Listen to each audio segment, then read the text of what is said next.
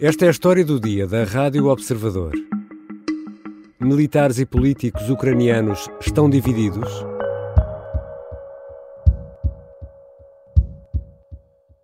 Зеленський це ворог нашої держави. Через нього ми повністю провалили контрнаступ, втративши півмільйона кращих синів нації.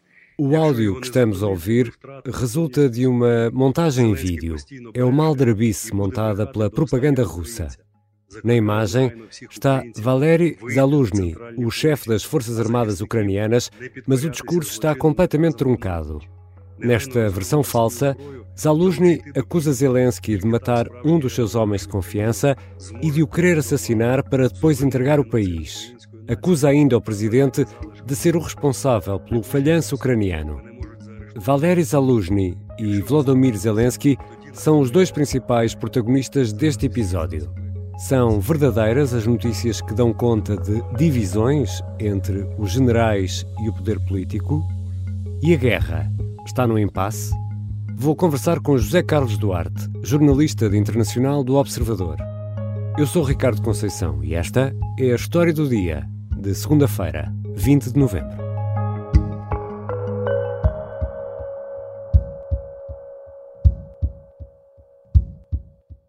Bem-vindos a Carlos. Olá, Ricardo.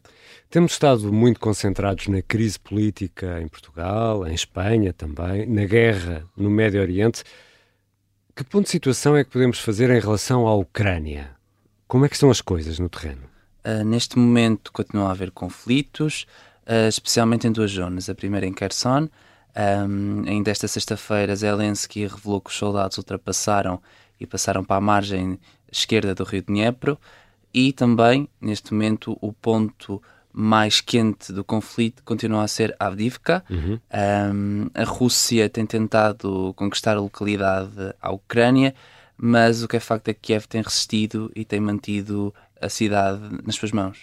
E ouvindo essa descrição, uh, José Carlos, fico aqui com a ideia de que na Ucrânia se está a viver um, um impasse. Depende, lá está, da designação que dermos a impasse. Ao longo destes meses, a Ucrânia tem avançado, mas são avanços muito limitados.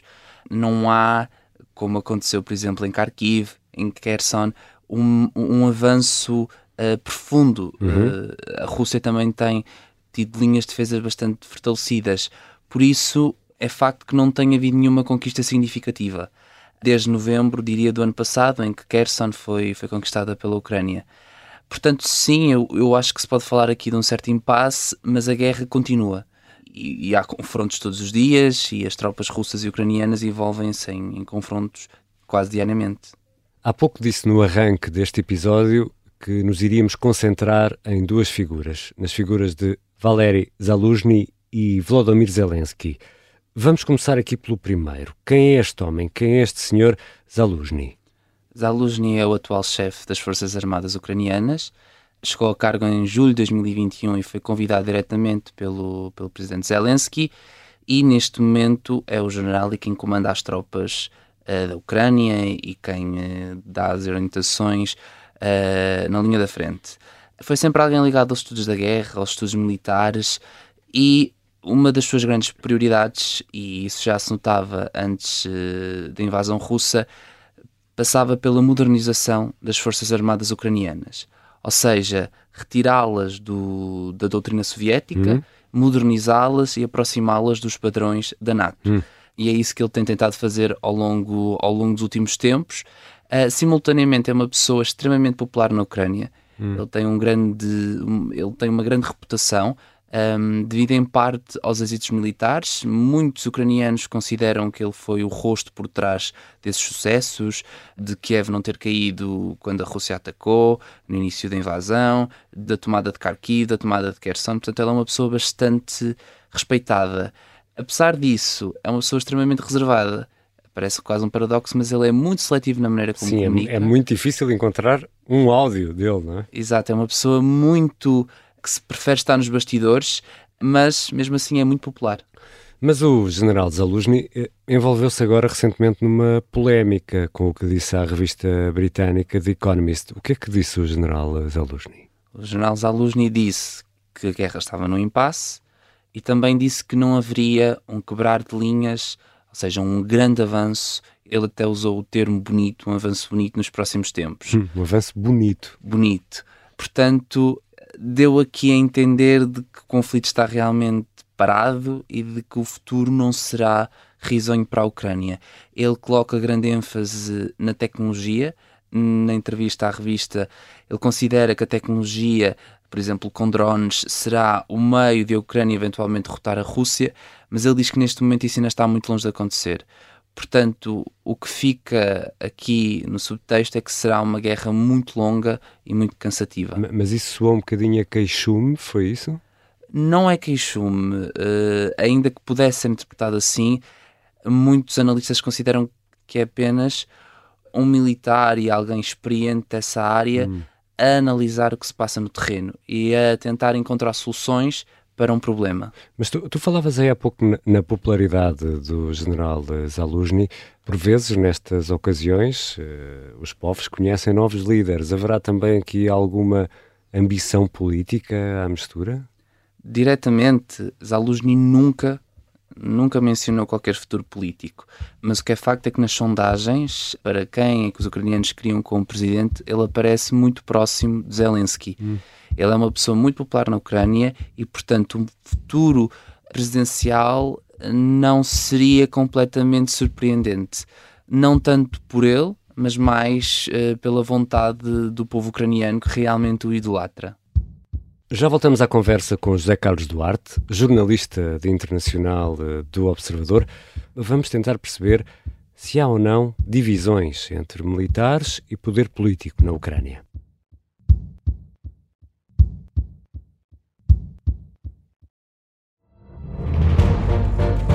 Esta é a história do padre obcecado com a infiltração do comunismo na Igreja que tentou matar o Papa em Fátima. Que raio de coincidência! No dia 13 de maio. E, a partir desse momento, o Papa Voitila nunca mais deixa de olhar para Fátima. Episódio 1 O Anticristo, em Fátima. Matar o Papa é uma série para ouvir em seis episódios e faz parte dos Podcast Plus do Observador. Um novo episódio a cada terça-feira. Os assinantes do Observador têm acesso antecipado a todos os episódios desta série, já disponíveis em observador.pt. Os Podcast Plus do Observador têm o apoio da Kia. Estamos de regresso à conversa com o jornalista de internacional do Observador, José Carlos Duarte. Zé Carlos, eu estava a ouvir uh, esse teu relato das palavras de Zaluzny à revista The Economist e ia lembrar-me daquele vídeo publicado por Zelensky naquela primeira madrugada da guerra. Primeiro-Ministro Шмигаль тут, Подоляк тут, Presidente em que o presidente ucraniano está acompanhado do primeiro-ministro e membros do governo na rua em Kiev e mostram-se todos unidos e firmes em ficar no país e combater a Rússia. Estava a ouvir-te e a pensar: esta imagem está desatualizada ou não? Eu acho que ainda não está completamente atualizada. Também começo por dizer que o Ministro da Defesa da Ucrânia já não é o mesmo. Exatamente. Mas eu julgo que ainda existe uma certa unanimidade no governo ucraniano e que o objetivo continua a ser ganhar a guerra. Agora, passou um ano e meio desde o início do conflito e a situação, obviamente, que se alterou. A Ucrânia não conseguiu expulsar todas as tropas russas. A contraofensiva que começou no início do verão também não correu particularmente bem. Uhum. Portanto, não acho que tenha mudado drasticamente, mas pode já haver aqui uns indícios de que no futuro poderá haver aqui algumas cisões. E, e quando não há uh, vitórias significativas, uh, vitórias bonitas, para citar o general Zaluzny, de facto, uh, poderemos pensar que estamos aqui no impasse e o impasse pode agudizar uma sensação de cansaço. É isso também que, que poderá estar a acontecer ou não? Sim, é. Até o próprio presidente Zelensky já admitiu que já existe um certo cansaço não só da parte da parte dele, como uhum. também no, na comunidade internacional. E esse cansaço e este impasse, acho que desde o início da guerra no Médio Oriente, que acho que vem impulsionar e, e, e intensificar este cansaço, uhum. porque começa a ser muito difícil que a guerra na Ucrânia tenha espaço mediático e tenha visibilidade e seja um tópico na agenda, já começa a ficar um bocadinho esquecido. Daí que este cansaço pode não ser benéfico para a Ucrânia. Mas estas notícias de impasse, de cansaço, tudo isto pode ter uh, influência no apoio à Ucrânia ou não?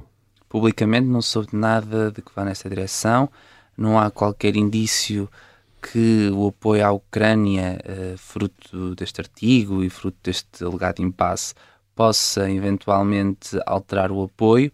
Mas o que é certo é que Zaluzny é alguém extremamente respeitado internacionalmente. Ou seja, ele não só é muito popular entre os ucranianos, como também os Estados Unidos e a União Europeia olham para o chefe das Forças Armadas ucranianas como alguém respeitável, como alguém confiável.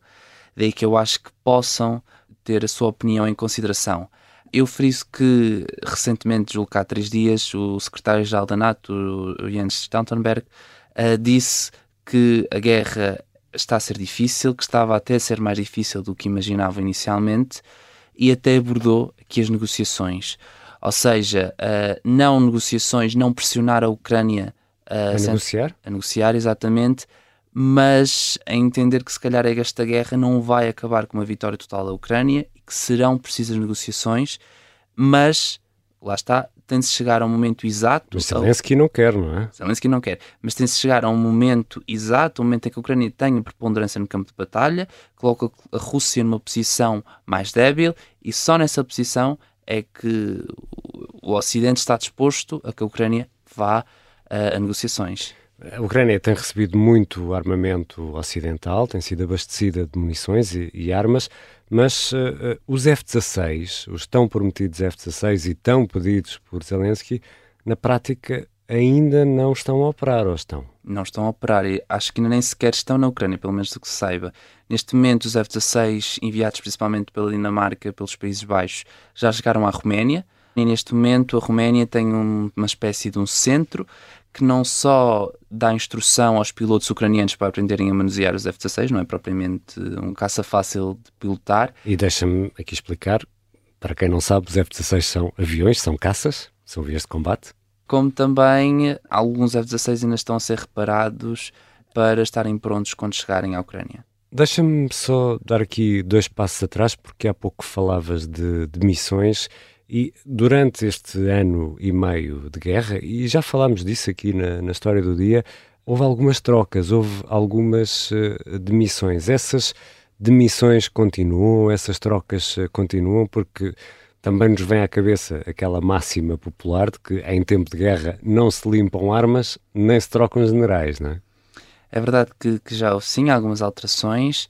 Saiu o ministro da Defesa Resnikov e chegou o Rustem Umerov. Uhum. Isto porque houve umas certas acusações de corrupção no Ministério da Defesa e, ainda que não implicassem diretamente o ministro num cenário de uma guerra para passar uma imagem de credibilidade aos parceiros, uh, ele decidiu demitir-se. Uhum. Mas houve recentemente uma demissão e que até pode estar ligada, não estou a dizer que esteja, pode estar ligada ao artigo Zaluzny. Uhum. Para dar algum contexto, 1 de novembro a revista sai com a entrevista a Saluzny e dois dias depois o chefe das Forças de Operações Especiais Ucranianas e homem de confiança de Saluzny, de nome Viktor Holkenko, é transferido. Esta transferência causou alguma polémica porque Zaluzny não foi informado previamente, nem sequer o próprio chefe das Forças de Operações Especiais, que disse que, numa entrevista, que sobretudo pelos meios de comunicação social, o ministro da Defesa ucraniano eh, justificou que, que Okenko era mais útil noutro cargo no Ministério da Defesa, que não especificou, uhum. e houve esta transferência. Ou seja, houve uh, um homem da confiança de, de Zaluzny foi mudado de sítio pelo poder político sem o conhecimento próprio, depois da publicação da, da entrevista. Sim. Alguns analistas acreditam que isto pode ter sido um aviso a Zaluzny, como é óbvio, não é, não é certo, é especulação, mas que poderá ter sido realmente um aviso a Zaluzny, poderá, porque depois de, de, de a entrevista ter sido publicada, uh, alguns conselheiros de Zelensky vieram demonstrar o seu desagrado, disseram que aquela entrevista podia ajudar os russos. Hum. Depois de alguma tensão, a presidência e as FIAs militares tentaram acertar agulhas e coordenar o discurso e a situação ficou mais pacífica. Mas o que é facto é que houve aqui uma, uma, uma transferência que nunca foi bem explicada. Desaguisado, pelo menos. Estamos a falar, obviamente, e a ouvir-te com essa explicação, fica muito essa sensação de eh, pormenores eh, que são trazidos pelo, pelo, cansaço que se sente em relação ao apoio popular. Nós uh, vimos, e foi algo que nos espantou no início desta guerra, foi a capacidade de mobilização dos ucranianos uh, na luta contra os russos. Estamos a falar de homens, mulheres, novos, velhos, crianças. Toda a gente se, se mobilizou. Como é que o povo ucraniano está a olhar para o poder militar e para o poder político?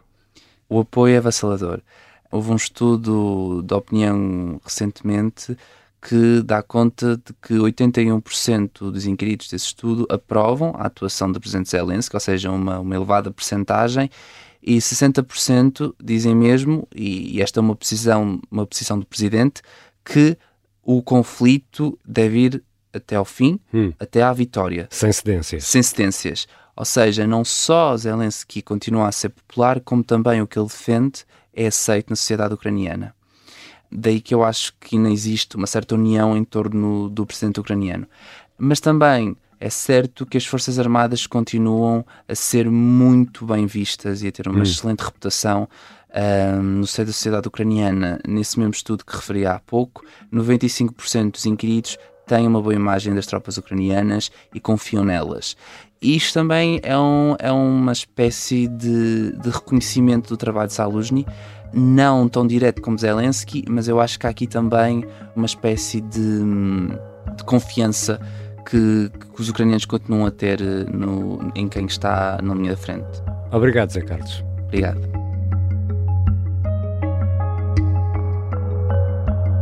José Carlos Duarte é jornalista de internacional do Observador. Esta foi a história do dia. Este episódio contou com a colaboração da jornalista Ana Cláudia Silva, sonoplastia de Beatriz Martel Garcia e a música do genérico é do João Ribeiro. Eu sou Ricardo Conceição. Até amanhã.